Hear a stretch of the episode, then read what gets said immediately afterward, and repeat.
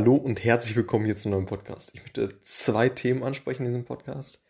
Einerseits ja, vier sehr häufig verwendete äh, ja, Tools als äh, Data Analyst slash Data Scientist.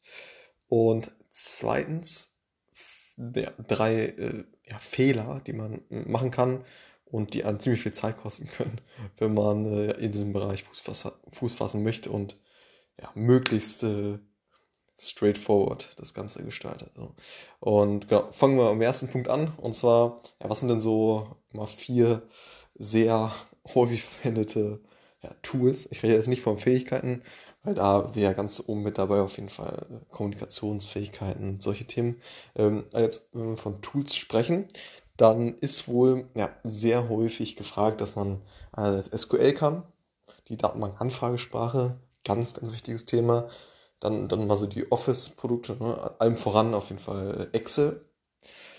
Und dann auf jeden Fall noch ein Visualisierungsprogramm, wie eben Power BI, Tableau, ClickView, äh, Data Studio und Looker, solche, solche Themen. Äh, das, das sind so Visualisierungstools, wo man mit ja, äh, relativ, also die, diese Visualisierungstools werden schlicht und greifend an eine Datenbank angeschlossen und dann kannst du eben ja, die, diese Daten halt in diesem Programm visualisieren. So. Kann natürlich auch mit Excel machen, aber Excel ist da durchaus ja, äh, eingeschränkt in der, ist ja jetzt kein Tool, was, was speziell für die Visualisierung äh, erstellt wurde. So. Und genau, das als drittes. So. Und als viertes, äh, ja, so eine Programmiersprache, wie eben, da kann man sich primär äh, ja, als äh, Data Analyst, Data Scientist äh, unter zwei Programmiersprachen entscheiden. Ähm, das, das einmal R und einmal Python. So. Und genau, da hatte ich auch schon mal einen Podcast drüber gemacht. Ähm, ja, da, das kommt dann auch äh, ziemlich, ziemlich stark darauf an, in welcher Umgebung man arbeitet, beziehungsweise also mit welchen Personen man arbeitet, in welchen Projekten und so weiter. Ne?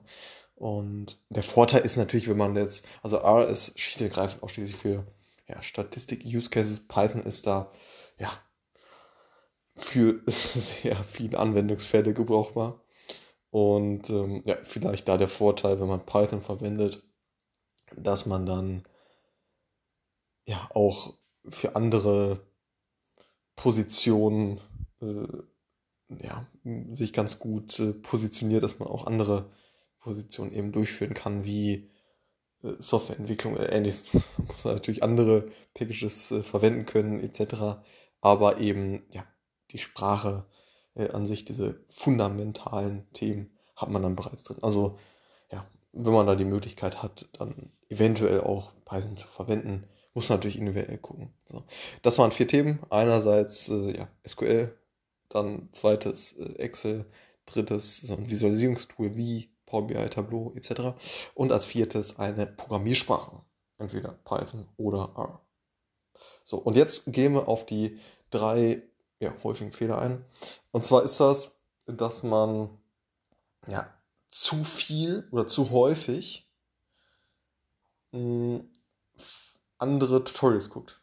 Dass man, dass man schlicht und ergreifend einem stets über die Schulter guckt, aber vernachlässigt, Dinge umzusetzen. Und ja, so schön gerade nicht in die Praxis kommt. So.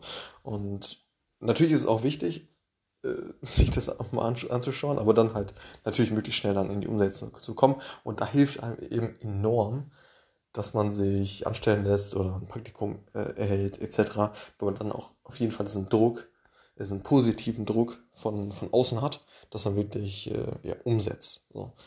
Und das zweite ist, äh, dass man ja, alle Probleme, die, die einem jetzt äh, ja, vor die Nase kommen, äh, versucht irgendwie selber, selber zu lösen. Oftmals ist es eben so, dass andere Leute schon das gleiche Problem hatten, dass sie ja, in Excel irgendwas nicht formatieren können oder wie auch immer.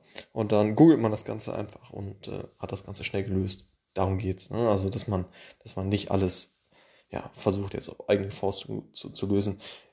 ist, ist es ein riesen, riesen Teil, dass man äh, sehr, sehr gut wird im Googlen sozusagen. Also im ja, Nachschauen von, von Lösungen, die, die, ja, die an, oder von Problemen, die andere schon gelöst haben. So. Und das dritte ist, ja, einfach aufzugeben. das wäre natürlich schlecht, sondern äh, ja, stets dran zu bleiben und wenn man dann durchzieht, dann wird sich auf jeden Fall auch auszahlen. So. Eine hoffentlich sehr kurze und knackige Folge. Wie, wie, wie du das siehst, äh, bin ich gespannt. Kannst du gerne mal kommentieren. Und ähm, ja, das war's zu diesem Podcast und bis zum nächsten Mal.